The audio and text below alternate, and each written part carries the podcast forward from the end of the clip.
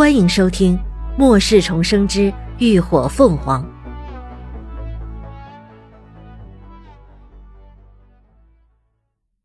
第三百一十三集：通风管道。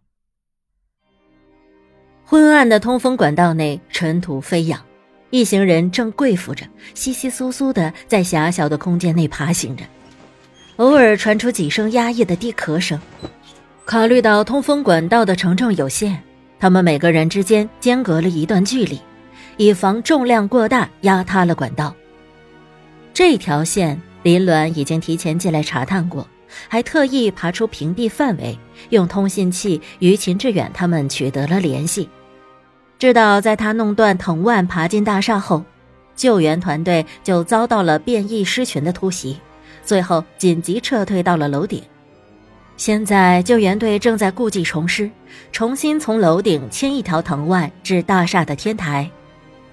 林鸾一边往前爬行，一边密切注意着周遭的动静，不时的打量手电观察前方的路况。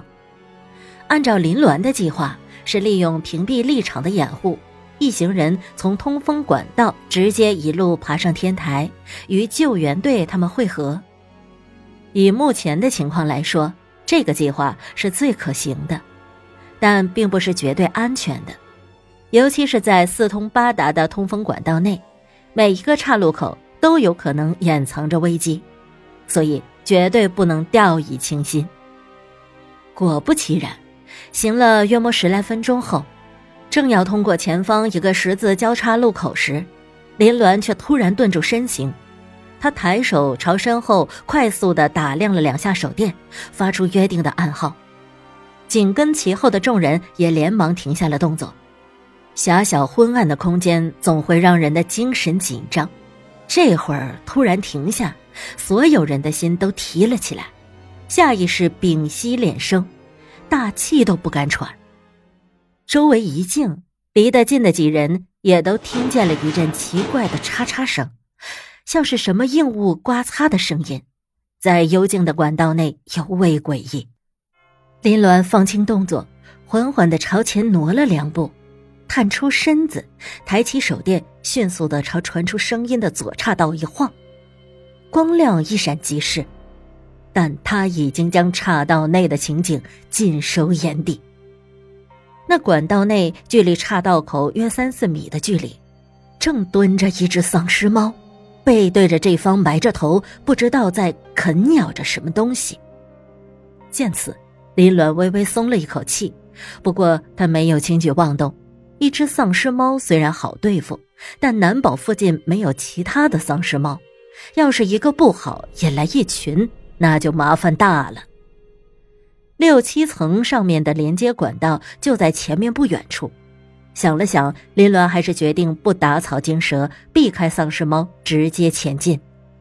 他尽可能的将精神力向外延伸查探，在最后确定前方没有危险后，就将手电筒交给了身后的孔继安，压低声音道：“那边有只丧尸猫，你先带着他们继续走，到前面的连接管道等我，我守在这里，以防它突然窜出来。”虽然一只丧尸猫不一定能够穿破能量屏障，但是难保不会有人被吓得惊慌失措，惹出岔子。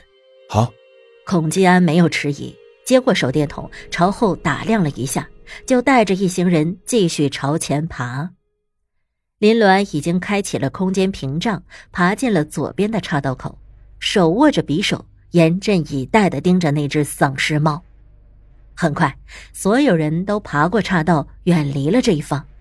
林鸾正准备跟上，可就在这时，那只丧尸猫却突然转过腐烂大半的脑袋，扬起鼻子嗅了嗅，就一下跳起身，朝他这方向迅速扑了过来。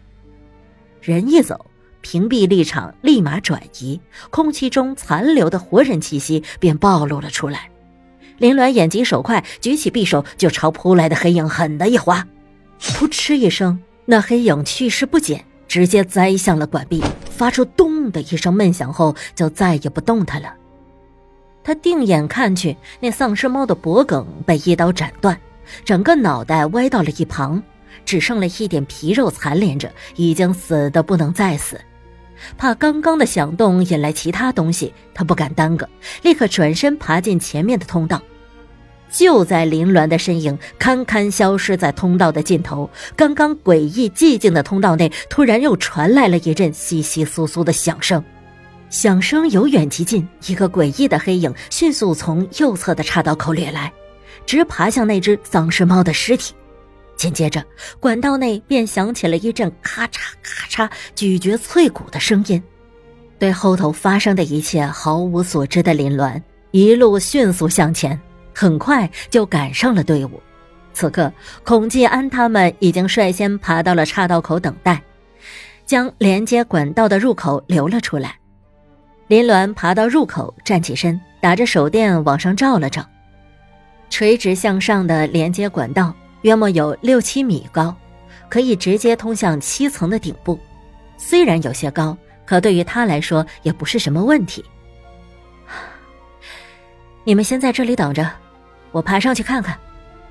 林鸾开口朝孔继安他们交代一句，便站起身，手脚并用的撑着管壁往上爬。虽然管道垂直向上，但每一节管道都有明显的焊接口，粗糙的表面正好方便着力，爬起来倒也并不费力。他很顺利的就爬上了七层的通风管道，确定管道内没有危险后。林鸾从空间取出打好的绳结，将一端朝连接管道抛了下去，另一端缠绕在自己的腰上，以此借力将其他人一个个拉了上来。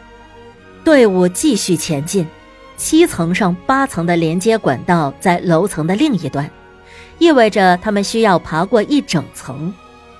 然而，长时间在狭小闷热的空间内跪地爬行，很快就有人吃不消了。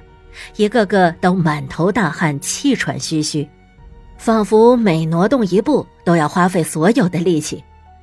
林鸾不得不放慢行进的速度，让大家原地休息十分钟，又取了两瓶水，暗暗的往水里加了一点灵泉水，给他们分着喝，好补充一些体力。喝了水，疲惫的众人直接就躺平，好让酸楚到麻木的手脚得以放松。林鸾自己也喝了几口灵泉水，趴在管壁上。他今天背的背包有些大，不方便躺着。管道里又安静了下来，只剩下此起彼伏的粗重呼吸声。每个人都在抓紧时间休息。